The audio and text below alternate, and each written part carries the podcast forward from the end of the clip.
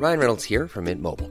With the price of just about everything going up during inflation, we thought we'd bring our prices down. So to help us, we brought in a reverse auctioneer, which is apparently a thing. Mint Mobile unlimited premium wireless. Ready to get 30, 30, bit to get 30, bit to get 20, 20, 20, bit to get 20, 20, bit to get 15, 15, 15, 15 just 15 bucks a month. So, Give it a try at mintmobile.com slash switch. $45 upfront for three months plus taxes and fees. Promo for new customers for limited time. Unlimited more than 40 gigabytes per month. Slows. Full terms at mintmobile.com. El Heraldo Radio presenta Cámara de Origen, un nuevo espacio para enterarnos del trabajo de las legisladoras y legisladores en los Congresos de México. En Cámara de Origen tiene la palabra Carlos Zúñiga Pérez.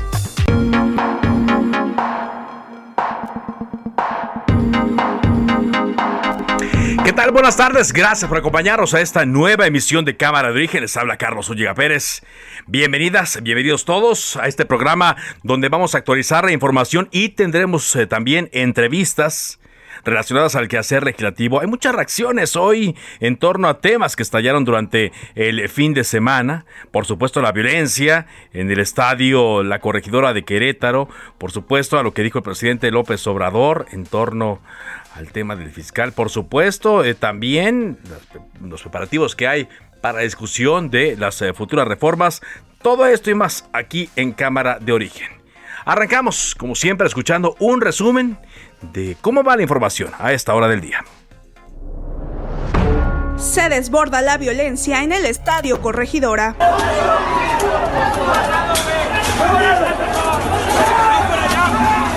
Mauricio Curi, gobernador de Querétaro. La persona que, da, que abre, cuando se abre para que entren las barras, es una persona de, de, la, de la empresa privada. Por eso fue parte de lo que lo dimos de baja. Enrique Alfaro, gobernador de Jalisco. Estas historias de violencia absurda, eh, me parece indignante lo que sucedió.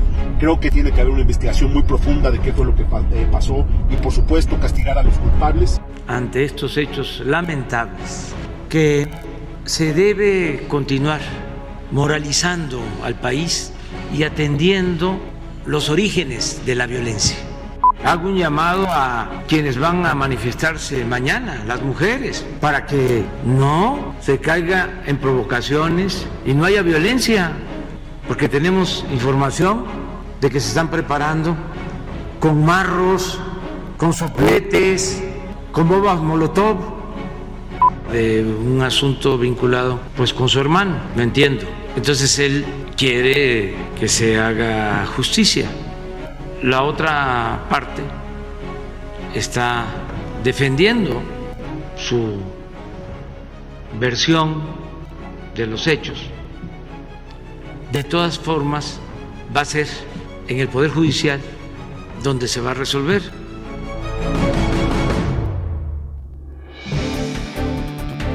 En el Poder Judicial y allí ya hubo reacciones, lo vamos a comentar por supuesto aquí en Cámara de. Por, por supuesto tenemos más información, el secretario de Gobierno de la capital, Martí Batres y la jefa de Gobierno Claudio Sheinbaum prevén que la marcha de mañana con motivo del Día Internacional de la Mujer sea muy violenta, ya que hay grupos que planean generar violencia con el uso de artefactos peligrosos y métodos violentos. Ya lo adelantaba el presidente Andrés Manuel López Obrador, que están barros van a utilizar. Bueno, es algo que hemos visto. Lo llamativo es ahora la advertencia que hacen las autoridades capitalinas sobre que esta violencia se multiplique más de lo que hemos visto. Y recordemos, debemos dividir a los grupos que marchan de una manera genuina por los derechos de las mujeres, para defender a las mujeres, y estos grupos que infiltran las manifestaciones, que por cierto si ya se sabe que van a actuar, pues ojalá ellos se identifiquen también. Este lunes, por cierto, un dirigible sobrevoló el Paseo de la Reforma en la Ciudad de México, previo al Día Internacional de la Mujer, para visibilizar a través de varios mensajes la violencia que viven las mujeres en México. Luego de este escándalo, primero por el espionaje al fiscal general Alejandro Gertz Manner y luego sobre el contenido de este espionaje, eh, hubo una discusión interna eh, para, por medio de la cual la Suprema Corte de Justicia de la Nación hubo un boletín que se divulgó el día de hoy. Fue muy breve el boletín de la Suprema Corte de Justicia, en el cual dicen que reiteran su independencia y, su autonomía. No hablan del contenido de esta llamada en donde el fiscal pues eh, aborda el tema de un proyecto que le envía un ministro para su conocimiento antes de su discusión. Bueno, algo que en otros lados ya hubiera provocado renuncias de varios, aquí nada. El fiscal del estado de Michoacán, Adrián López Solís, reveló que fueron hallados indicios de sangre de 11 personas luego del ataque ocurrido afuera de un velorio en la comunidad de San José de Gracia, ya el 28 de febrero. Ha pasado ya más de una semana. También hoy en la conferencia mañanera se habló de, mm, de los avances en las investigaciones, de dónde podrían estar los cadáveres, pero han pasado más de una semana y sigue siendo un misterio lo relacionado a estos hechos. Pero bueno, no nos recuperamos de una cosa cuando yo surge otra relacionada a la violencia. Vámonos contigo, Aleli Lara, corresponsal de Heraldo Media Group en Querétaro. Ya hay información en torno a las eh, personas lesionadas en este hecho reprobable de violencia en el estadio La Corregidora y el informe que para muchos ciudadanos eh, no es creíble, pero también no hay evidencias de que no hay fallecidos en estos hechos. Te escuchamos, Areli, adelante. Hola, ¿qué tal, Carlos? Muy buenas tardes.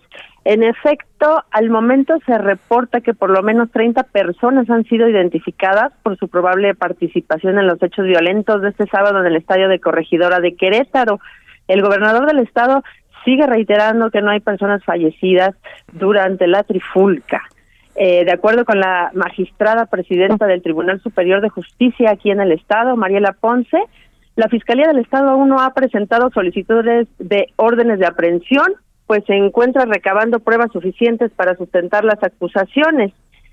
Al momento solo hay cinco personas separadas de sus cargos, entre ellos un miembro de protección civil y el elemento de seguridad que podemos ver que abre las puertas para que ingresen las barras al campo. Y eh, se, se habla de que algunos de los delitos que se imputarán son homicidio en grado de tentativa, violencia en espectáculos deportivos, asociación delictuosa y posible apología del delito. Esto implicará penas que van desde 7 a 15 años de prisión. Eh, al momento, también en la parte de salud, eh, las de las 26 personas que fueron hospitalizadas, 19 ya han sido dadas de alta, cuatro se reportan fuera de peligro, una sigue grave y lamentablemente se informa que una perdió un ojo como consecuencia de la trifulca de este sábado. La Secretaría de Salud hace unos minutos también nos informó que dos de los pacientes que permanecen ahora en el hospital están siendo trasladados a Jalisco vía aérea con apoyo de la CRUM y un tercero será vía terrestre. Sin embargo, permanecerá el aficionado que resultó con heridas más graves y que aún se encuentra intubado. Regresando también, Carlos, un poquito al tema de seguridad, Raúl Sepien, presidente del Consejo Nacional de Seguridad Privada, evaluó los hechos y dijo que se debieron de conocer los protocolos preventivos, luego los correctivos y luego los reactivos, cosa que en el hecho de este sábado eh, solo se aplicó la parte reactiva. Eh, al hablar de la empresa que fue ya cesada, eh, dice que sí cuenta con registros, sin embargo, no solo se trata de estar registrada, sino que debió de haber acreditado que esté capacitada para lo que está siendo contratada. Pues sí, exactamente, y por eso no debe operar ya más esa empresa. Hay muchos, muchos aspectos eh, que estar revisando. Eh, el que tú nos señalas es importante, el tema de los lesionados, el tema de la persona más grave que se encuentra intubada, que es originaria de Guadalajara, y también algo que me adelantó en la televisión el eh, gobernador Mauricio Curi, que cuando menos ya tienen 30 personas que han sido identificadas, más o menos ubicadas, 30 agresores de los que circularon mucho en videos y en fotografías. Así es que nos dice que pronto habrá mm, alguna acción por parte de la Fiscalía para detener a estas personas. Estamos atentos. Muchas gracias por este reporte, Arely. Al contrario, muchas gracias a sus órdenes. Y en medio de esto, agradezco que esté aquí en la línea telefónica de Cámara de Origen a través de El Heraldo Radio, la diputada Beatriz Marmolejo, presidenta del Congreso del Estado de Querétaro. ¿Cómo está, diputada? Buenas tardes. Diputada, ¿me escucha? No, tengo problemas en la comunicación con la diputada eh, Beatriz Marmolejo. En un momento eh, vamos a ir con ella para eh, que nos dé su punto de vista y toda la, la, información que se pueda generar y ver qué se puede hacer desde este ámbito para poder pues evitar en un futuro y sancionar bien esto que está ocurriendo. diputada, está, ¿me escucha? Sí, Carlos, una disculpa, tuvimos problemas de comunicación. No, no hay problema, gracias, diputada Beatriz Marmolejo. Pues, eh, ¿qué se puede hacer, diputada, desde el ámbito de la legislatura local en Querétaro para evitar que esto vuelva a ocurrir? Bueno, Carlos, por supuesto que al igual que toda la ciudadanía, rechazamos rotundamente cualquier acto de violencia en cualquiera de sus expresiones eso no es algo que nuestra sociedad, particularmente Querétaro, que se ha distinguido por su seguridad, pueda tolerar. En este sentido, los diputados hemos estado platicando en lo que en lo que ha acontecido y estamos generando eh, dos propuestas. Una propuesta para crear la ley que regule precisamente a estas empresas de seguridad porque muchas de las personas en diferentes espacios requerimos este servicio y no es posible eh, lo que desafortunadamente ha quedado evidenciado a partir de este sábado, que no cuenten con la capacitación y que no cuenten con la preparación para evitar una situación como la que se presentó el sábado. Eso es importantísimo porque eh, si no pueden controlar esto y además las contratan para otros actos masivos, eh, eh, conciertos, también exposiciones, etcétera, pues quiere decir que contratan a cualquier persona sin ninguna capacidad, sin ninguna capacitación, vaya, para enfrentar una situación de este tipo. Y además también se, se requiere este servicio en otros ámbitos. Estamos hablando de los condominios, los lugares donde vivimos muchas de las personas eh, en una ciudad como, como Querétaro. También estamos hablando de las propias empresas privadas que requieren este servicio, las instituciones académicas. Entonces es, es muy, muy importante que se pueda regular esta prestación de servicio en el Estado y estamos próximos a presentar una iniciativa de ley para, para este tema. Por otro lado, también pues nos, nos meteremos a profundidad a revisar la ley de adicciones y prevención de conductas de riesgo del Estado de Querétaro para que podamos atender desde la prevención.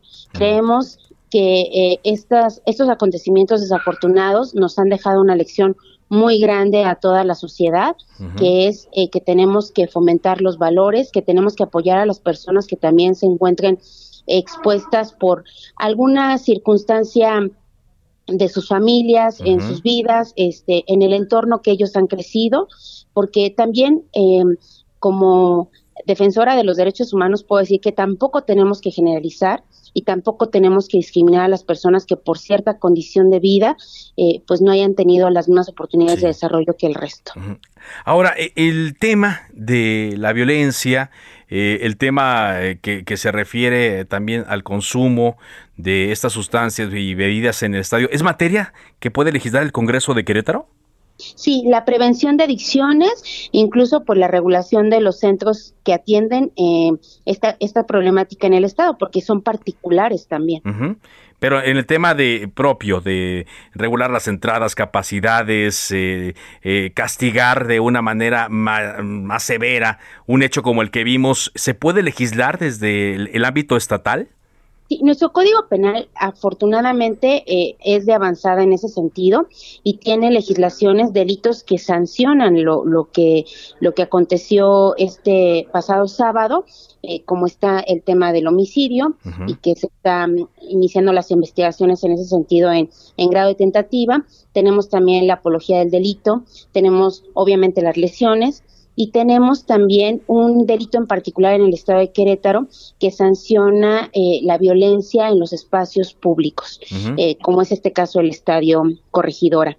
Eh, por otro lado, lo que nosotros también este, queremos es ampliar eh, el espectro, como te lo decía, a legislar en la prevención. Para eso vamos a necesitar la mano también eh, de los ayuntamientos, porque los ayuntamientos son los que regulan también eh, la protección civil y las medidas, los aforos, la pues la posibilidad de que este tipo de eventos se realicen. Ahora, ¿qué cree que, que puede estar pasando, diputada? Porque hoy el gobernador me decía que todavía no podían relacionar al grupo de la delincuencia organizada con estos hechos. Y yo le decía, bueno, pues sería muy grave entonces eh, que esto pasara a otro ámbito, porque las escenas que vimos son brutales, una violencia inusitada, una manera en la cual, a pesar de que había familias, niños, eh, adultos mayores, y a pesar de que a muchos se les solicitaba que no actuaran de manera violenta contra eh, las personas que ya hacían inertes en el piso, continuaban los golpes. ¿Qué hay detrás de, de esta violencia que no habíamos visto? Bueno, eh, en este sentido, pues yo sería muy responsable en confiar en las acciones de las autoridades correspondientes a este respecto, que es la Fiscalía del Estado, la información que nos ha vertido el gobierno del Estado a través de su Secretaría de Gobierno, porque son ellos quienes tienen la información eh, cierta son ellos quienes tienen los avances que se tienen al respecto y en este sentido por eso eh, insisto en que la legislatura estaremos trabajando en los temas de prevención. Una situación como esta por supuesto que no es tolerable y no se puede repetir en una sociedad ni para Querétaro ni para nuestro país. Evidentemente esto requiere prisa, requiere, eh, por los hechos que vimos, por la forma en la que vimos a estas personas eh, comportarse, requiere una respuesta rápida, contundente. ¿Para cuándo van a discutir estas dos iniciativas que me está contando hoy? Las vamos a presentar en lo que en lo que resta del año. Nosotros estas iniciativas ya las veníamos trabajando, eso también es importante puntualizarlo coincidieron con el desafortunado hecho de, del sábado. Sin embargo, es un trabajo que nosotros ya veníamos eh, realizando en el Congreso del Estado y estaremos eh, a unos 15 días de presentarlas para que también el proceso legislativo sea prioritario para, para este periodo. Pues, Por otro lado, también, pues hablar como, como una habitante de Querétaro. En Querétaro, esto es un hecho desafortunado, pero en Querétaro no somos así. En Querétaro nos hemos distinguido por nuestra hospitalidad, nos hemos distinguido por ser una sociedad segura y vamos a seguir trabajando y protegiendo a nuestro Estado, cueste lo que cueste. Gracias, eh, diputada. Y sí, porque la, urgen, después de lo que vimos, que eh, haya sanciones severas, que la gente que se atreve a esto sepa que va a enfrentar a la justicia a un castigo grande y que no por culpa de ellos, de, su de sus rencillas o de quién sabe qué se estén eh, dedicando, muchas personas se vean perjudicadas, el espectáculo del fútbol y la imagen de Querétaro sobre todo a nivel mundial. Muchas gracias. Gracias a ustedes. Muy amable, la diputada de el Congreso de Querétaro, diputada del Partido Acción Nacional, Beatriz Marmolejo, presidenta del Congreso del Estado. También eh, a lo largo del fin de semana se estuvieron publicando eh, muchas eh, ideas que en el pasado se quedaron en el tintero, sobre todo legislaciones que pretendían castigar de una mm, mayor, con una mayor severidad la violencia en los estadios. Y ahí se quedaron. Una iniciativa que está ligada a esta es de la diputada Mirza Flores, vicecoordinadora del Partido Movimiento Ciudadano en la Cámara de Diputados, que está con nosotros. Diputada, ¿cómo está? Porque usted desde hace cinco años más o menos eh, había eh, propuesto una iniciativa, pero para regular la venta de alcohol en los estadios, en actos deportivos. ¿Cómo le va? Carlos, muy buenas tardes. Un saludo para ti y para toda tu respetable y querida audiencia. Efectivamente, a ver, bueno, el tema este que nos está ahorita ocupando las conversaciones en todo el país, no solamente es muy lamentable, nos duele profundamente a todas y a todos. La, el fútbol debe y deberá ser siempre una fiesta, no solo el fútbol, todos los deportes. Y lo que sucedió, bueno, es producto seguramente de muchas cosas, pero específicamente, como bien lo dices, Carlos, en tema de la regulación de la venta de alcohol, pero también del suministro, quiénes lo beben, quiénes están alrededor de, de cuando están eh, ingiriendo bebidas alcohólicas los jóvenes, eso también tendría que, tendríamos que regularlo y tener responsabilidades. en, ese sentido, sí, como bien dices, en, en 2018 presenté una iniciativa, pero pues ha sido una de mis agendas prioritarias desde hace, no sé, 20 años más o menos. 20 años, 20 años. ¿Y qué es lo que impide? ¿Qué es lo que ha impedido que eh, usted con, la experiencia que tiene el legislativo, que se hable y que se, más bien que se traten este tipo de temas, eh, que la violencia en las barras, el tema del consumo, todo lo que está ligado a lo que vimos el pasado sábado en el Estadio de la Corregidora? A ver, seguramente todo lo que vimos que sucedió el sábado es como todo el conjunto de las cosas que no deben de suceder. Es todo una serie de eventos desafortunados, falta de cuidado, protección civil, eh, ausencia de protección civil, de la policía municipal, de, seguramente exceso de alcohol. hay un montón de etcétera.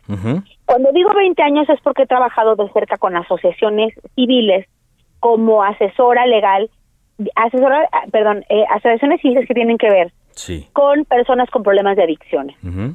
Es decir, la venta de alcohol no es un asunto que deba de regularse per se la venta de alcohol, sino acompañado de una serie de políticas públicas que tengan que ver con el acceso a la salud, con el acceso a la información debida y oportuna a los niños, niñas y adolescentes en relación a las adicciones, a las, al consumo de las sustancias.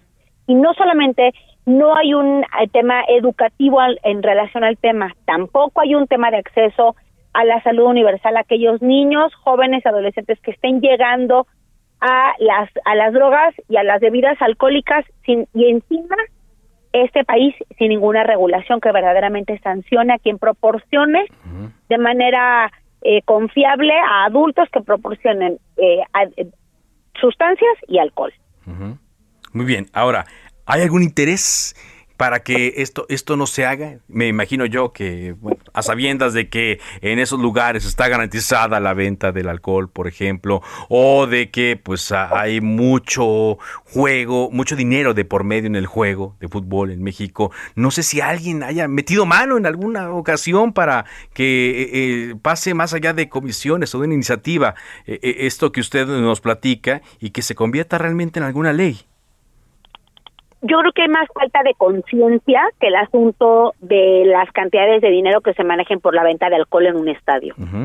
Hay mucha más falta de información, de conciencia plena del daño que les hacemos a las niñas, niños y adolescentes cuando no queda regulado un tema de suministrarles sustancias y alcohol y la afectación que esto tiene no solo en temas de salud pública, sino en temas de seguridad.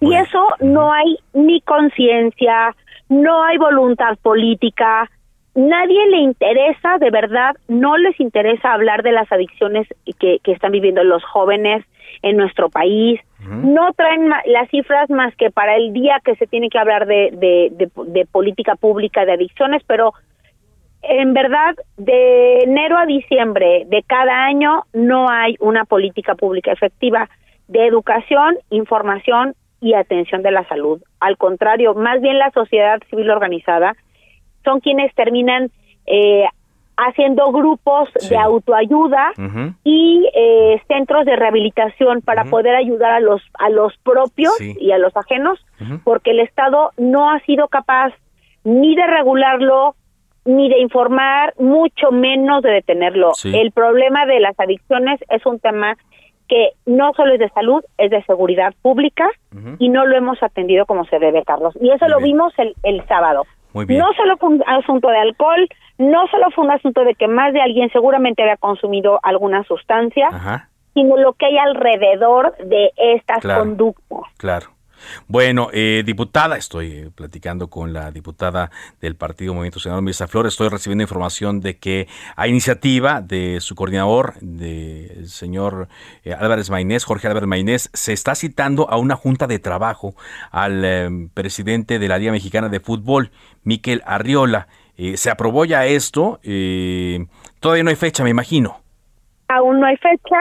Está la, la invitación ahí puesta y seguramente eh, este directivo debe de estar considerando la visita porque como evidentemente es un tema muy mediático, seguramente está cuidando todas las formas, pero no solamente tendremos que hablar con directivos de, eh, de, de, fútbol, pues no, también tenemos que hablar con personas que deben de estar a cargo de la seguridad pública, con protección civil, con eh, personas que, que estén al, al, frente de la política pública de las adicciones. Es decir, no, no se resuelve un tema con los directivos nada más, porque no es exclusiva la responsabilidad de ellos. Muy bien. Tienen que venir a dar cuentas a la Cámara de Diputados y al Congreso, seguramente local de Querétaro, aquellos responsables, aquellos funcionarios y servidores públicos responsables que no se hicieron cargo de atender este problema con anticipación. No se anticiparon a esta problemática. Pues no nos anticiparon y miren en lo que estamos ahora, como se dice coloquialmente, de milagro no hubo muertos, de milagro no hubo muertos, sé que mucha gente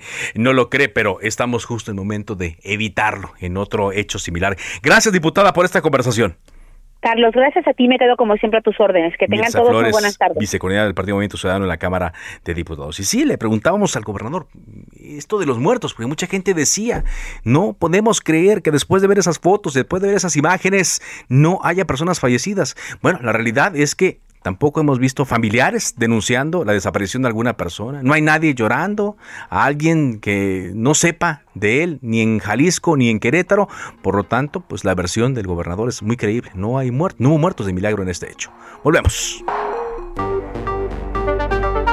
Se decreta un receso.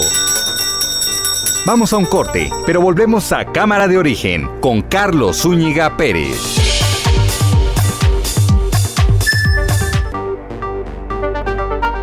Se reanuda la sesión. Volvemos a Cámara de Origen con Carlos Zúñiga Pérez.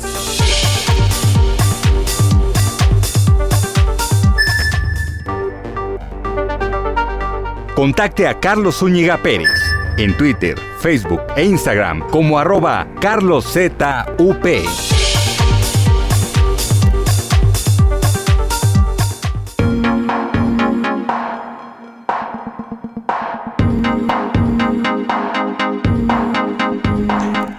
Avanzamos con la información en Cámara de Origen cuando son las 4 eh, de la tarde con 30 minutos. Hace unos momentos, el coordinador de Morena en el Senado de la República, Ricardo Monreal, dijo que está abierta la posibilidad de que comparezca el fiscal Alejandro Gertz Manero Debido a los audios que circularon en redes sociales, donde el fiscal cuestiona el proyecto de sentencia del ministro Alberto Pérez Dayán de otorgar un amparo a su excuñada, una excuñada del fiscal Alejandra Cuevas Morán, en prisión por la muerte de su hermano Federico Gertz Manero. Dijo el eh, titular de la coordinación de Morena en la Cámara de Senadores que no van a convertirse en comparsa de nadie, pero tampoco dijo en torquemada de nadie y señaló que, bueno, ellos no pueden remover al fiscal, quieren escucharlo, el único que tiene esta facultad es el presidente Andrés Manuel López Obrador. En esos términos habló hace unos momentos Ricardo Monreal. Sí, es probable que una vez que conversemos en la Junta de Hiring for your small business? If you're not looking for professionals on LinkedIn, you're looking in the wrong place. That's like looking for your car keys in a fish tank. LinkedIn helps you hire professionals you can't find anywhere else, even those who aren't actively searching for a new job but might be open to the perfect role. In a given month, over 70% of LinkedIn users don't even visit other leading job sites. So start looking in the right place. With LinkedIn, you can hire professionals like a professional. Post your free job on linkedin.com slash people today. política eh, pueda llamarse a comparecer al fiscal general. Eh, sí lo vamos a hacer, eh, pero no está dentro de nuestras facultades destituirlo. El único que lo puede remover de acuerdo con la Constitución y la ley es el presidente de la República, el titular del Ejecutivo Federal. Lo que nosotros podemos hacer es objetar la remoción cuando creamos que hay causa injustificada para tal efecto. Entonces no está dentro de nuestra legalidad, no nos faculta la constitución y la ley a que destituyamos al fiscal general, pero sí está el llamarlo a comparecer, revisar los extremos jurídicos que se están ventilando y revisar también todas las hipótesis que se están configurando en este asunto Parte de lo que dijo el coordinador de Morena en el Senado, Ricardo Monreal, sobre este tema y otros, pero sobre este tema habló en particular el presidente Andrés Manuel López Obrador hoy en la conferencia mañanera. Paco Nieto, vamos contigo y toda la información te escuchamos. Carlos, ¿qué tal? Muy buenas tardes. Sí, este tema fue tocado hoy en la mañanera. El presidente López Obrador aseguró que no ha escuchado las conversaciones filtradas entre Alejandro Hertz Manero y Juan Ramón López eh, sin embargo, pidió esperar a que la Suprema Corte de Justicia de la Nación resuelva el caso y, bueno, pues refrendó su confianza en el fiscal general de la Nación. Explicó que entiende las razones personales y humanas del titular de la Fiscalía General de la República, pues busca justicia para su hermano Federico, quien pues supuestamente fue asesinado o lo dejaron que muriera por parte de la familia Cuevas, especialmente de Alejandra Cuevas. Escuchemos al presidente López Obrador. Tiene que resolver la Corte sobre este caso. Yo entiendo la situación personal, moral, humana del fiscal, porque se trata de un asunto vinculado pues con su hermano. Entonces él quiere que se haga justicia. De todas formas, va a ser en el Poder Judicial donde se va a resolver. Si él habla mal de los ministros, pues es su, su visión de las cosas. Yo también a veces, ¿no? No es que hable mal, pero no les tengo confianza a algunos ministros. Carlos, y también el presidente se refirió al tema de la violencia en el estadio La Corregidora en Querétaro. Se pronunció el presidente por seguir moralizando al país, reconoció el trabajo que ha venido haciendo el gobernador de Querétaro, Mauricio Curi, en este tema, y pues pidió poner atención a lo que sucede en las redes sociales, donde se informó el, fin de semana, sin la confirmación, pues que había la muerte de 17 personas. También escuchemos esta parte al presidente López Obrador se debe continuar moralizando al país y atendiendo los orígenes de la violencia. Antes se pensaba que solo con medidas coercitivas se podía resolver el problema de la inseguridad y de la violencia en México. Eso era relativo porque el tema de la seguridad en algunos gobiernos estaba en manos de la delincuencia. Esto son resabios de los gobiernos neoliberales anteriores. En el caso lamentable de Querétaro, nosotros no vamos a responsabilizar al gobernador, él está haciendo su trabajo, además está informando bien. Y bueno, también el presidente hizo un llamado a que no haya violencia ni vandalización en la marcha del Día Internacional de la Mujer, que se celebrará el día de ayer en, la capital del país. Aseguró que hay información de que algunos grupos se están preparando para generar violencia con marros, sopletes y bombas molotov, así como para vandalizar Palacio Nacional y la Catedral Metropolitana, eh, con la idea, dijo el presidente, de proyectar un México en llamas, criticó pues que actúen de esta forma porque eso, dijo el presidente, no es feminismo. Escuchemos también al presidente López Obrador.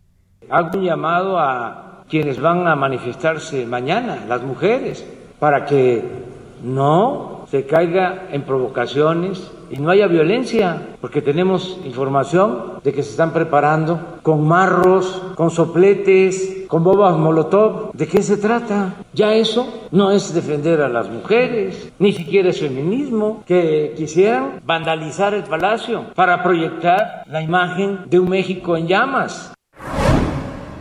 Pues esto fue parte de los temas que hoy el presidente López Obrador tocó en esta mañanera, Carlos. Muy bien, gracias, muchas gracias. Y bueno, pues aquí ya vemos claramente, ¿no? Que hay un cobijo del presidente Andrés Manuel López Obrador al fiscal Alejandro Gertz Madero. No importa la ilegalidad que eh, queda de manifiesto en esta llamada, que por cierto, ¿no? Se obtuvo de una manera ilegal, hay que decirlo. El espionaje a funcionarios es, eh, debe estar penado, el espionaje a mexicanos en general, ¿no? Es una invasión a su privacidad y es una ilegalidad. Pero lo que esta llamada desnuda es algo sumamente grave, un conflicto de interés, una invasión de poderes, un tráfico de influencias, pero eso vemos no le importa al presidente Andrés Manuel López Obrador.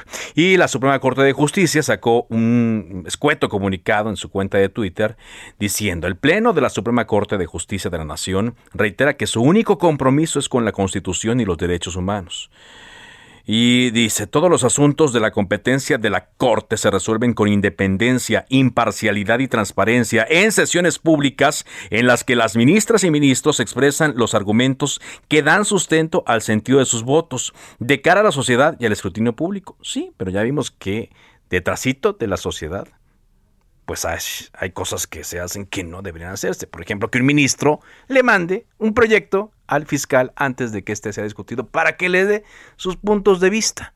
¿Dónde está la división de poderes? ¿Dónde está la independencia de la Suprema Corte de Justicia de la Nación?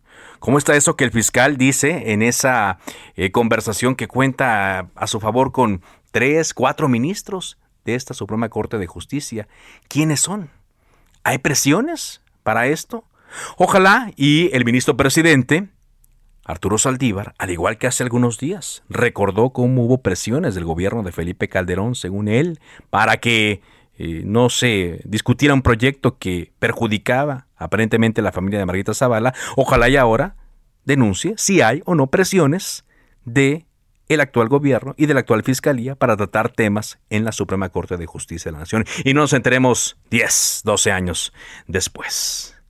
Bueno, vámonos a eh, otra información, son las 4.39 tiempo del centro de México y mañana se celebra el Día Internacional de la Mujer. Más allá de estas advertencias que hay son reales, que ya hizo el presidente López Obrador, que ya hizo la jefa de gobierno Claudia Sheinbaum, que ya hizo el secretario de gobierno de la Ciudad de México Martí Batres, de que puede haber violencia en las marchas, violencia como no se había visto en otras ocasiones. Hay una agenda, por supuesto, que es muy legítima, muy válida, de los derechos de las mujeres, del trato hacia las mujeres, de su lugar dentro de la sociedad. Por eso está con nosotros eh, Joana Felipe Torres, diputada federal del Partido Acción Nacional, integrante de la Comisión de Igualdad de Género. ¿Qué tal, diputada? ¿Cómo está? Hola, muy buenas tardes, muy bien, muchísimas gracias, con el gusto de saludarte a ti y a toda la audiencia. Igualmente, aunque su bancada eh, ha sido criticada, ¿no? Porque no está de acuerdo con ciertas cosas, ciertas eh, cosas que son calificadas como libertades de las mujeres. Entiendo que ha habido avances en los eh, últimos meses, en los últimos años, a raíz de todas estas movilizaciones y creo que también por convicción propia.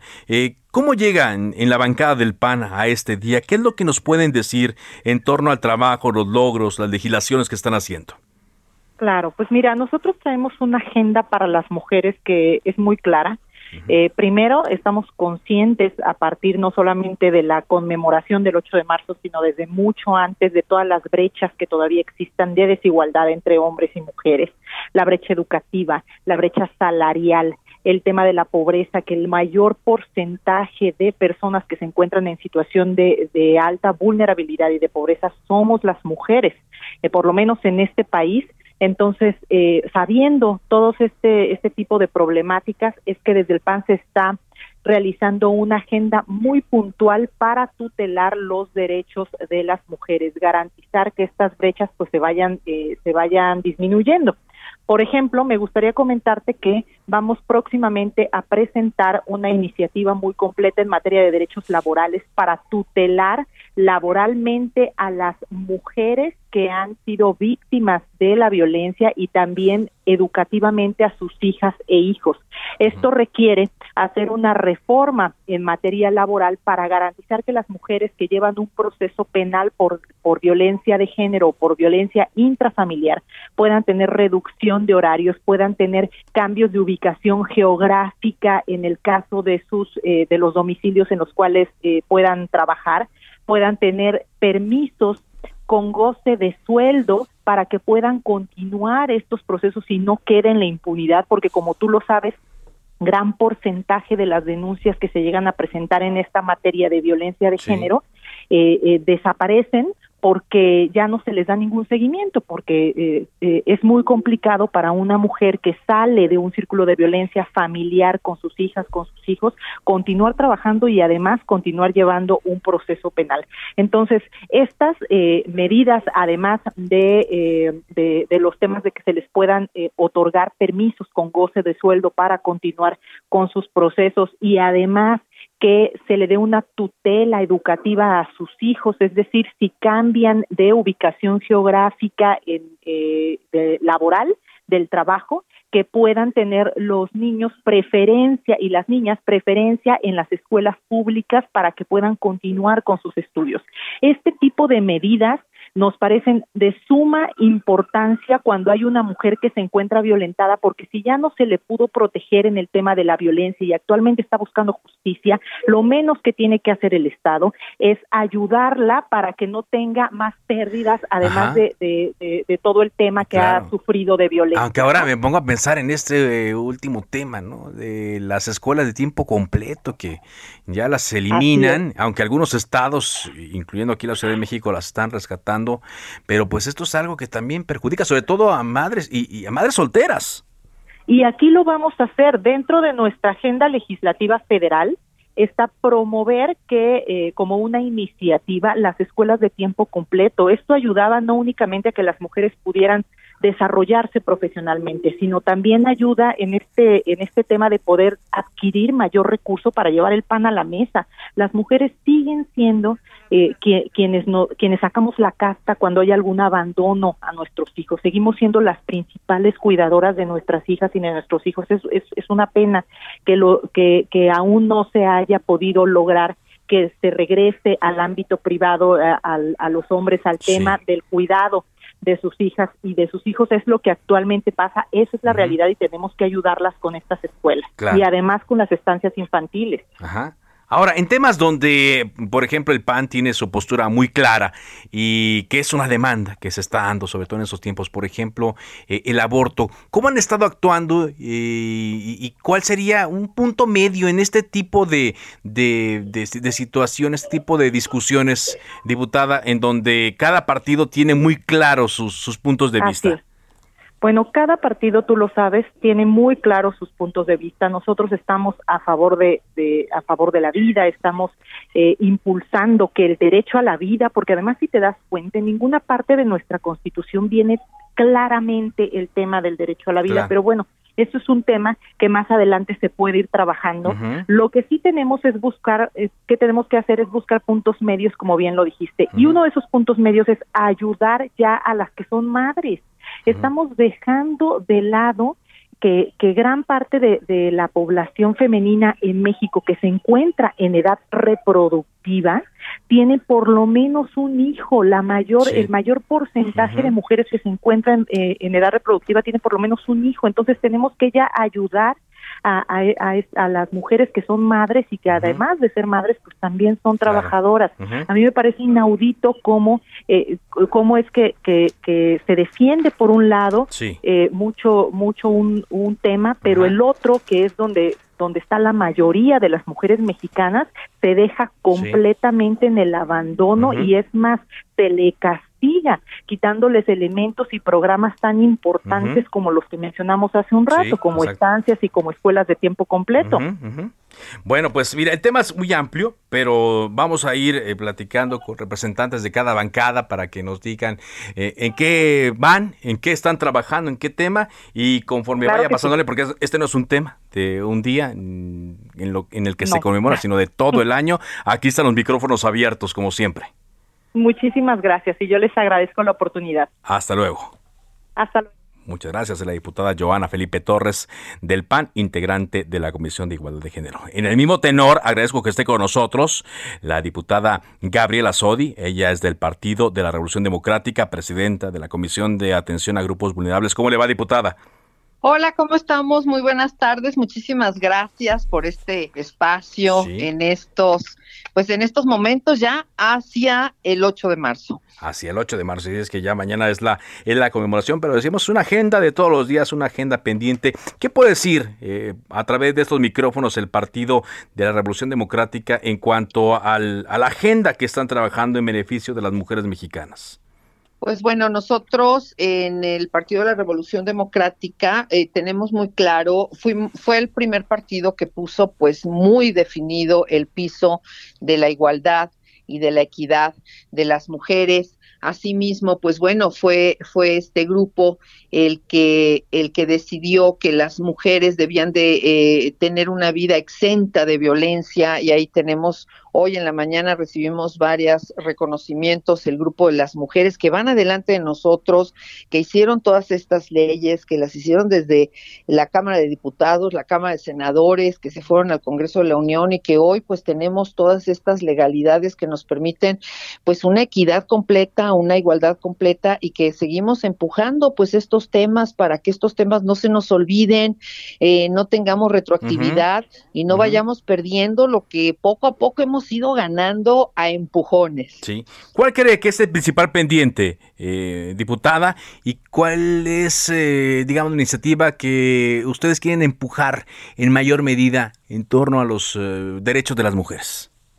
Bueno, eh, como partido se sacaron 10 irreductibles este, sobre la violencia. La principal que nos preocupa es la violencia más grande, que es la violencia feminicida, que es la que acaba con la vida de la mujer.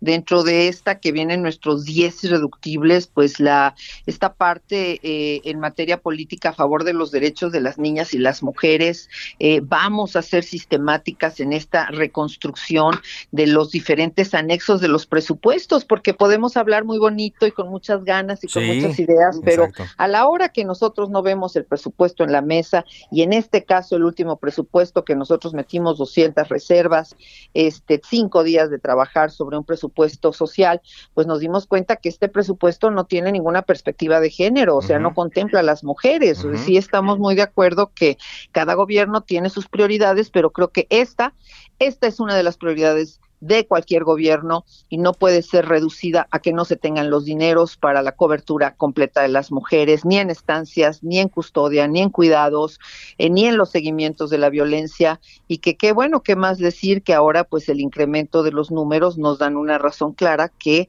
no nada más se trata de tener las buenas voluntades y los buenos deseos, sino que tienen que estar acompañadas de los presupuestos obligatorios y como prioridad el Partido de la Revolución Democrática iniciará las gestiones para que el Instituto de la Mujer sea autónomo, sea totalmente autónomo. autónomo, lo queremos totalmente autónomo, ya no lo, no lo queremos desconcentrado, no lo queremos con un presupuesto que dependa de, sino que tenga un presupuesto propio, transversal y que sea totalmente autónomo. Pues sí, e, e, es interesante y es, eh, es bueno. entendemos que en esta administración se están beneficiando a grupos, ¿no? Eh, a personas eh, adultas mayores, a los llamados ninis, ¿no? A estudiantes en cierto punto, pero no hay nada especial para las mujeres efectivamente sí tenemos estos segmentos como de estos apoyos abstractos que se supone que están llegando a las mujeres, pero nosotros lo conocemos y lo sabemos porque tenemos muchísima demanda y de muchísima denuncia en todos los ámbitos. En la situación que a mí me toca eh, presidir en la Cámara de Diputados, que es la Comisión de Atención a Grupos Vulnerables, pues tenemos a las mujeres en reclusión. Y las mujeres en reclusión pues nos preocupan muchísimo porque son las primeras que son abandonadas y sustituidas. Y no conocemos ningún programa que el gobierno haya contemplado a ver a este grupo en vulnerabilidad permanente, en el cual pues este son las únicas que cumplen la sentencia completa.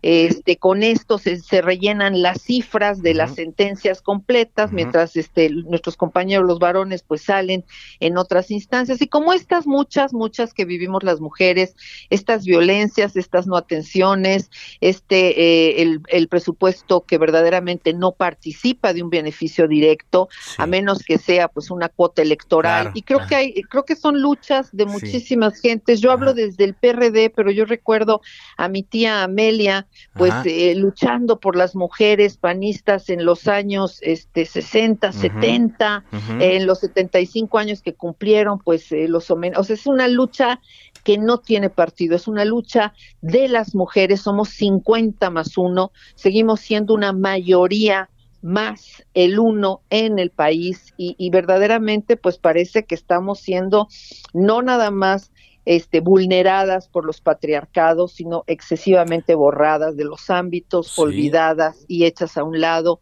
cuando ahora vemos pues las nominaciones a gobernatura, cuando ahora vemos una serie de acciones que se han tomado que se supone ya están consignadas de manera clara y pues una vez más vemos que los derechos humanos en el ámbito de las mujeres no nada más no son progresivos, sino que están detenidos y se han vuelto hacia atrás retroactivos. Y ese es el reto, por supuesto. Pues muchas gracias, eh, diputada, por estar eh, aquí en Cámara de Origen. Gracias por hablarnos de, de esta agenda y como le decía también a su colega del Partido de Acción Nacional, que no es un tema de un solo día, es un tema para hablar siempre y aquí los micrófonos están disponibles. Muchas gracias. Muchísimas gracias, un saludo y hacia el 8 de marzo. Fuerza, 8 de marzo. Gracias. Gabriela Sodi, diputada federal del Partido de la Revolución Democrática. Bueno, en otras cosas le comento que hoy la jefa de gobierno de la Ciudad de México, Claudia Sheinbaum, presentó el proyecto de rehabilitación y reforzamiento de la línea 12 del metro, que incluye diversas obras en el tramo elevado y en los túneles subterráneos de la línea. En dichos trabajos participan siete empresas, además del Comité Técnico Asesor y el Gobierno de la Ciudad de México. La jefa de gobierno adelantó que la obra podría estar concluida en los primeros meses de 2023. Esto fue lo que dijo Claudia Sheinbaum. Para nosotros lo más importante es la rehabilitación de la línea 12 y pues el trabajo que se ha hecho eh, y la reparación integral del daño a las víctimas, que siempre van a ser nuestra prioridad por encima de todo. Es importante decir que se lleva todo al reglamento de construcción posterior al 2017 y esto pues también requiere un trabajo importante. Bueno, ahí en este mismo acto, el secretario de Obras, Jesús Esteba, detalló que el tramo elevado de más de 6 kilómetros va a tener un reforzamiento en las columnas para aumentar la capacidad de carga en 40% y también reforzar la estructura existente. También el director del metro informó que se llevará a cabo la sustitución de siete curvas con radios menores a 500 metros del tramo subterráneo, lo que permitirá reducir entre el 30 y 40% los costos anuales de mantenimiento a vías. Entonces está trabajando, pero sí tardará, tardará tiempo en volver a tener la línea como estaba antes. Bueno, lo ideal es que, y creo que en ese sentido van estos trabajos, quede mucho mejor que antes del 3 de mayo del 2021. De esta forma, llegamos a la parte final de Cámara de Origen. Gracias eh, por habernos acompañado. Le invitamos a que siga en la sintonía de El Heraldo Radio. Enseguida, referente informativo con Javier Solórzano. Mi nombre es Carlos Zúñiga Pérez y les tornamos mañana a las 4 de la tarde. Por ahora es cuanto.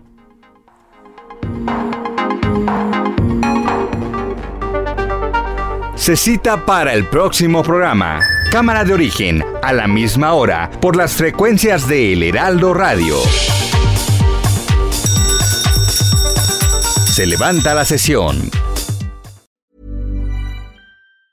The secret to summer ready skin is here. Osea's number one best selling Andaria algae body oil, clinically proven to instantly improve skin elasticity and transform dry skin to silky, soft, and unbelievably glowing. Its signature scent of freshly squeezed grapefruit, cypress, and mango mandarin transports you to sun kissed summer days. Get healthy, glowing skin for summer with clean vegan skincare from Osea. Get 10% off your first order site wide with code GLOW at OseaMalibu.com.